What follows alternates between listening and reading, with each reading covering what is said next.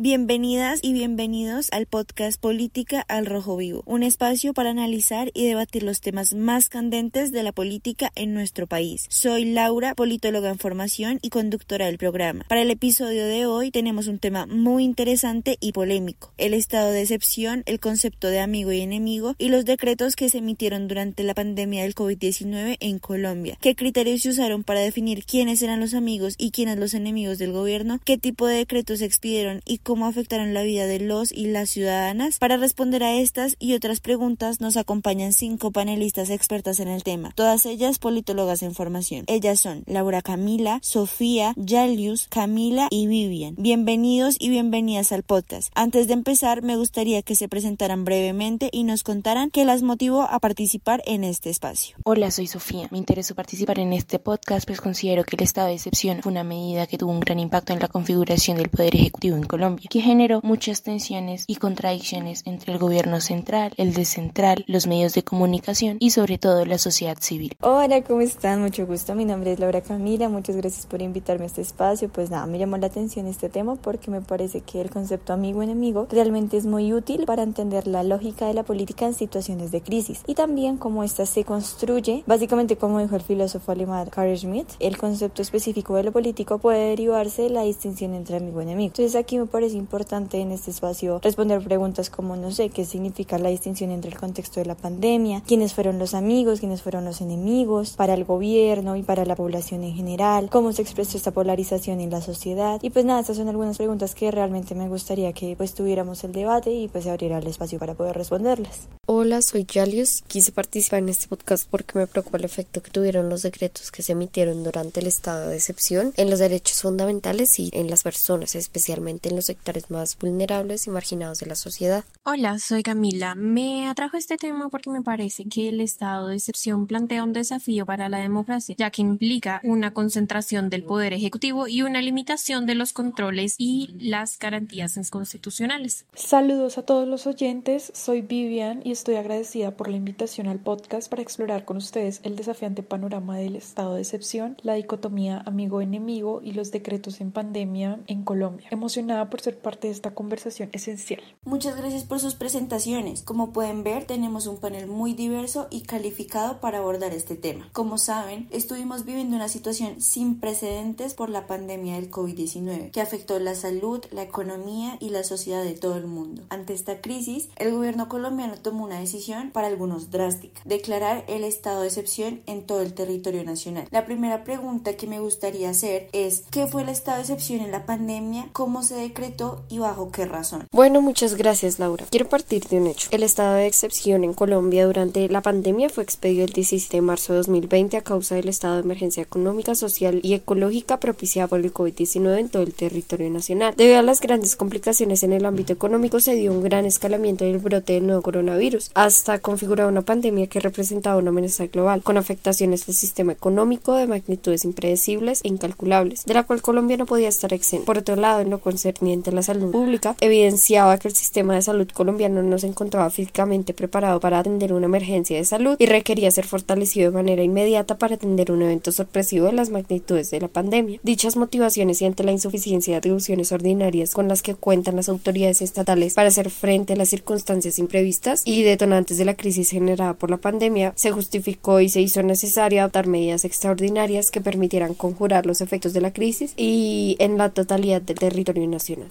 Gracias, Yailus, por este contexto tan completo. Es evidente que la declaración del estado de excepción en Colombia en marzo de 2020 fue una respuesta crucial a la pandemia del COVID-19, considerando tanto los riesgos para la salud pública como los desafíos económicos sin precedentes. La pregunta que surge ahora es, ¿cuál era la acepción amigo-enemigo en la pandemia? ¿Qué significa ser amigo o enemigo en un contexto de incertidumbre, miedo y aislamiento? Para responder estas preguntas contaremos con la participación de algunas de nuestras panelistas entrevistas. Claro, Laura. Mira, para responder esta pregunta primero tenemos que recordar los puntos claves de la teoría de Carl Schmitt sobre la relación amigo-enemigo. Recordemos que para Schmitt el amigo es aquel que comparte nuestros valores, nuestros intereses y nuestros objetivos y el enemigo es aquel que los amenaza y los contradice. Es por eso que el enemigo no es un simple adversario o competidor, sino se ve y evidencia como un rival existencial que debe ser eliminado o sometido. Ahora bien, ¿cómo se aplica esta teoría en el contexto colombiano, donde como todos sabemos hubo incertidumbre, miedo y aislamiento de la pandemia, podría decir que la pandemia ha generado algo así como una nueva forma de entender la relación y la dicotomía amigo-enemigo, basada no tanto en la ideología o en la identidad, sino en el comportamiento y la actitud frente al virus. Así, el amigo sería aquel que respeta las medidas sanitarias, que se cuida y cuida a los demás, que se solidariza con los afectados, que se informa, se educa sobre la enfermedad, que colabora con las autoridades, los expertos, las instituciones y que contribuye a la solución de la crisis. Por otro lado, el enemigo sería aquel que incumple las normas, que se expone, que expone a los demás al contagio, que se desentiende de los problemas, que desinforma y difunde noticias falsas, que se revela contra las instituciones y los científicos y que impide la recuperación de la normalidad. Pero esta forma de entender la dicotomía amigo-enemigo en pandemia no es igual para todos, sino que depende de las condiciones sociales y económicas de cada uno. En el caso colombiano, la pandemia ha golpeado duramente al país, que ya venía arrasando con problemas estructurales de pobreza, de desigualdad, de violencia y de corrupción. Es por eso que según el DANE, la pobreza monetaria en Colombia pasó de 35,7% en 2019 a 42,5% en 2020, lo que significa que más de 21 millones de personas viven con menos de 331 mil pesos mensuales. Estas cifras son realmente alarmantes y reflejan el impacto de la crisis económica y social generada por la pandemia, por lo cual no se puede señalar tan fácilmente como enemigo a quien tiene que salir a buscar qué comer o cómo pagar un arriendo, aun cuando puede que se expusiera a contagiarse o contagiar a los demás, porque el hambre y la necesidad también matan. Es cierto, Laura. Además, la pandemia ha afectado de manera desproporcionada a los sectores más vulnerables de la población, aquellos que no tenían la posibilidad de quedarse en casa y trabajar desde allí, sino que dependían de la economía informal y de la movilidad urbana para subsistir. Estas personas han tenido que enfrentarse al dilema de elegir entre el riesgo de contagiarse o el riesgo de morirse de hambre, y muchas veces han sido estigmatizadas y señaladas como enemigos por las autoridades y por otros ciudadanos que los acusan de irresponsables, de propagar el virus o de aprovecharse de la situación para delinquir o protestar. Precisamente, las protestas sociales que se han desatado en Colombia desde el pasado 28 de abril del 2021 son una expresión del descontexto y la indignación de amplios sectores de la sociedad que se sienten excluidos, abandonados y maltratados por el Estado y sobre todo por el sistema político. Lo que comenzó como una manifestación contra una reforma tributaria impopular se ha convertido en un movimiento masivo y diverso que reclama cambios profundos en las condiciones de vida, en la distribución de la riqueza, en la garantía de los derechos, en la participación ciudadana y sobre todo en cambiar las condiciones materiales que tiene la clase media colombiana. Concuerdo contigo, Sofía. Sin embargo, recordemos que estas protestas también han sido objeto de una fuerte represión por parte de la fuerza pública, que ha usado de forma excesiva e indiscriminada el uso de la fuerza. Recordemos que, según la Defensoría del Pueblo, desde inicios del paro nacional hasta el 31 de mayo, se han registrado 58 muertes, 2.110 heridos, 87 desaparecidos, 1.055 detenciones arbitrarias y 28 casos de violencia sexual en el marco de las protestas, un caso que nunca se olvidará es el de Popayán. Estas cifras son realmente inaceptables y evidencian una grave violación de derechos humanos por parte del Estado colombiano. Así podemos ver que la pandemia ha agudizado y visibilizado las profundas fracturas sociales y políticas que atraviesan a Colombia y que han generado una polarización y confrontación entre amigos y enemigos, amenazando la destrucción del tejido social y la convivencia democrática. Por esta razón, para mí y para todos acá, debería ser urgente que se abran espacios de diálogo, de negociación, de reconocimiento, de reconciliación entre los diferentes actores y sectores que conforman la sociedad colombiana. Muchas gracias por sus intervenciones. Nos dejan ver la importancia de entender las circunstancias del otro y más en un momento de tanta angustia como lo fue la pandemia. Sus apuntes quedan perfectos para continuar con la siguiente pregunta. ¿Qué decretos salieron en la pandemia y cómo afectaron a la población? Esta pregunta la hago porque creo que nos permite analizar el papel del Estado y sus decisiones frente a la crisis sanitaria, económica y social que generó la pandemia. Así que, sin más preámbulos, vamos a escuchar la opinión de nuestra panelista Sofía. Gracias por tu pregunta, Laura. Como sabemos, la pandemia ha sido una situación excepcional que ha requerido medidas extraordinarias para enfrentarla. Como dijo Yalios anteriormente, la OMS declaró el coronavirus como emergencia de salud pública de importancia internacional y esta contingencia, por consiguiente, fue enfrentada por el presidente de ese entonces de Colombia, Iván Duque, a través de decretos presidenciales que expidió ante la pandemia, habilitado por la Constitución. Sin embargo, la declaración de estado de emergencia y los mandatos presidenciales sobre el orden público entraron en conflicto con decretos departamentales y municipales expedidos previamente. El artículo 417 de 2000 2020, Presidencia declara estado de emergencia económica, social y económica en todo el territorio nacional. Esta declaración autorizó al presidente a ejercer facultades del artículo constitucional 215, como dictar decretos con fuerza de ley para mitigar y prevenir el riesgo del contagio del coronavirus. Además de este decreto, se implementaron otros decretos y medidas para hacer frente a la pandemia en Colombia. Estas medidas incluyeron disposiciones relacionadas a la seguridad social, el sistema de salud y el sistema financiera. El objetivo era brindar apoyo y protección a la población afectada por la crisis. Sin embargo, es importante tener en cuenta que el impacto específico en la población puede variar dependiendo de diversos factores como el sector económico, la ubicación geográfica y las condiciones socioeconómicas de cada individuo. Mencionaré algunos de los decretos más relevantes y su impacto en la población. Primero, el decreto 42 de 2020 determinó el cierre de la frontera fluvial y terrestre con Venezuela desde el 14 de marzo hasta el 30 de mayo. La medida fue implementada para apoyar a los municipios colombianos fronterizos en sus esfuerzos por controlar el acceso al territorio nacional y prevenir disturbios en los pasos fronterizos. Por otro lado, el decreto 410 eh, buscó facilitar la labor de las secretarías de salud departamentales y municipales en la adquisición de equipamientos eh, médicos para prevenir y mitigar la pandemia en sus territorios. El decreto 418 estableció disposiciones temporales para normas sobre el orden público. Según este decreto, el presidente es responsable de gestionar el orden público. Las directrices presidenciales tienen aplicación inmediata y priman sobre las instrucciones de gobernadores y alcaldes. El decreto 420 prohíbe el consumo de alcohol, limita reuniones a menos de 50 personas,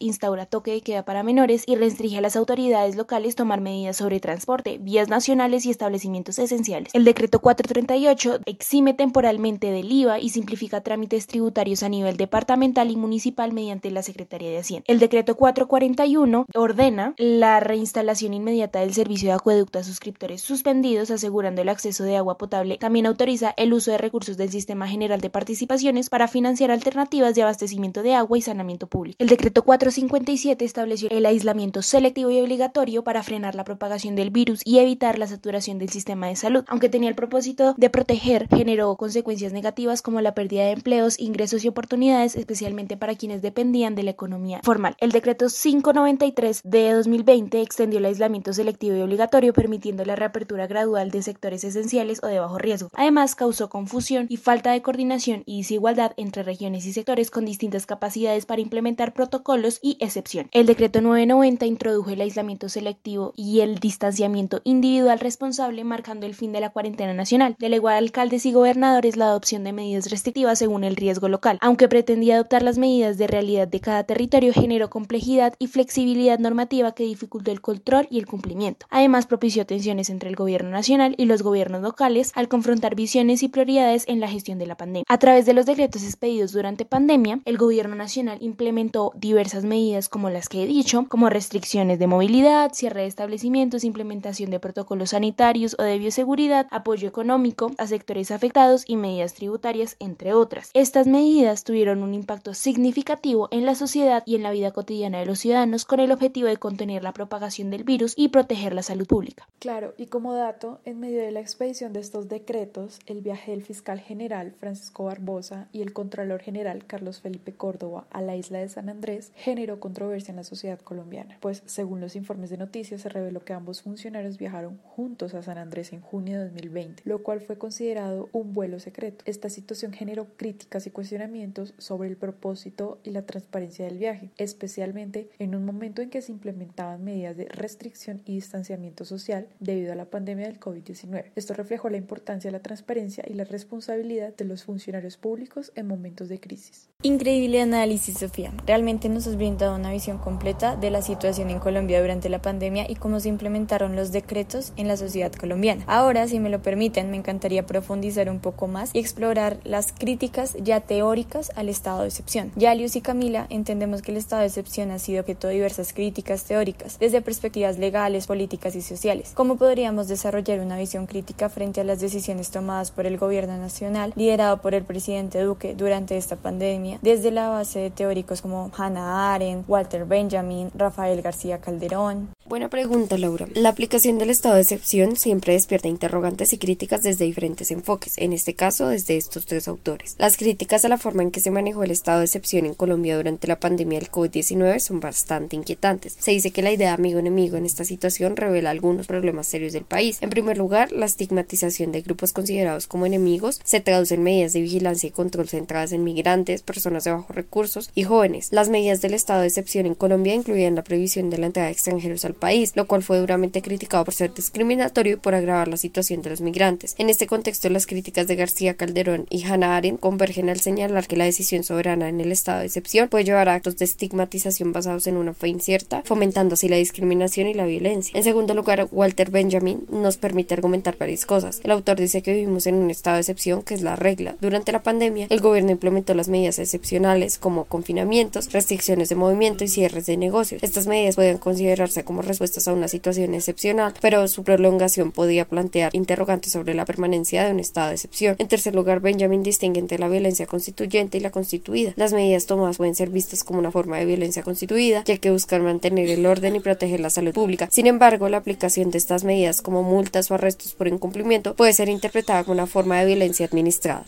Además, Benjamin critica la estructura legal impuesta por la violencia. Durante la pandemia, algunas medidas podrían interpretarse como limitaciones temporales de ciertos derechos individuales en aras del bien común. La pregunta aquí es si estas limitaciones se perciben como necesarias o como imposiciones injustificadas en función de la interpretación de la relación entre el derecho y la violencia. Las medidas excepcionales tomadas durante la pandemia, a la luz de las ideas de Walter Benjamin, podrían llevar a preguntas críticas sobre la naturaleza de estas medidas, su impacto a largo plazo en las estructuras de poder y relación entre el estado de excepción y la violencia. En cuanto a las acciones del gobierno colombiano, la influencia teológica en la toma de decisiones y la teoría militarista del presidente Duque refuerzan la crítica de García Calderón sobre la decisión soberana basada en creencias subjetivas. También es importante resaltar que, en esencia, el gobierno colombiano reflexione sobre estas críticas para garantizar el respeto de los derechos humanos y fomentar una sociedad más justa Interesante. Realmente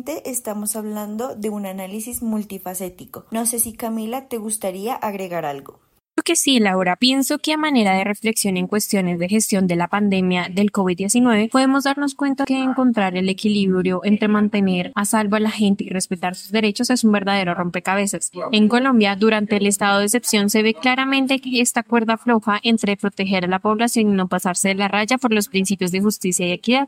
Además, puedo decir que desde la situación de la pandemia se podría reflexionar sobre cómo las medidas extraordinarias afectan la relación entre el ciudadano y el Estado a largo plazo y si hay cambios fundamentales en la dinámica del poder. Es crucial estar siempre reflexionando sobre las decisiones tomadas durante un estado de excepción, pensar estos límites entre Estado y sociedad civil desde pensar un equilibrio entre salud pública y libertades individuales. Si bien la prioridad indiscutible era mitigar la propagación del virus, es esencial evaluar la proporcionalidad y la necesidad de las restricciones impuestas, considerando su impacto a largo plazo en las libertades individuales y en la calidad de la población. Asimismo, debemos pensar que las medidas adoptadas han afectado de manera desigual a diferentes segmentos de la población, las personas con empleos precarios, trabajadores informales, aquellos en situaciones económicas vulnerables, han experimentado un impacto desproporcionado. La reflexión crítica aquí se centra en la necesidad de políticas que aborden las desigualdades socioeconómicas exacerbadas por la pandemia y las medidas implementadas asegurando que la carga no recaiga de manera injusta sobre los más vulnerables.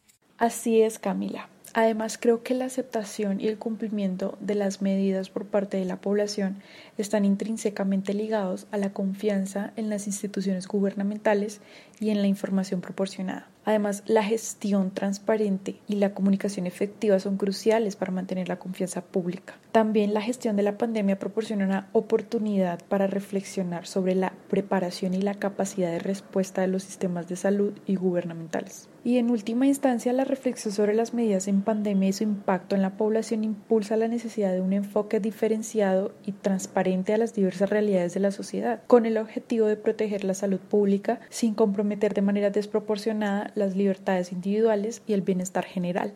Y así llegamos al final de este fascinante episodio, explorando las complejidades del estado de excepción y las decisiones gubernamentales en tiempos de pandemia. Queridos y queridas oyentes, ha sido un viaje de reflexión profunda y análisis crítico. Queremos agradecer sinceramente a nuestras apasionadas panelistas por compartir sus conocimientos y perspectivas. Así que, amigos y amigas, esto ha sido más que un podcast, ha sido un encuentro vibrante y auténtico. Nos vemos en el próximo episodio de Política al Rojo Vivo. Hasta la próxima.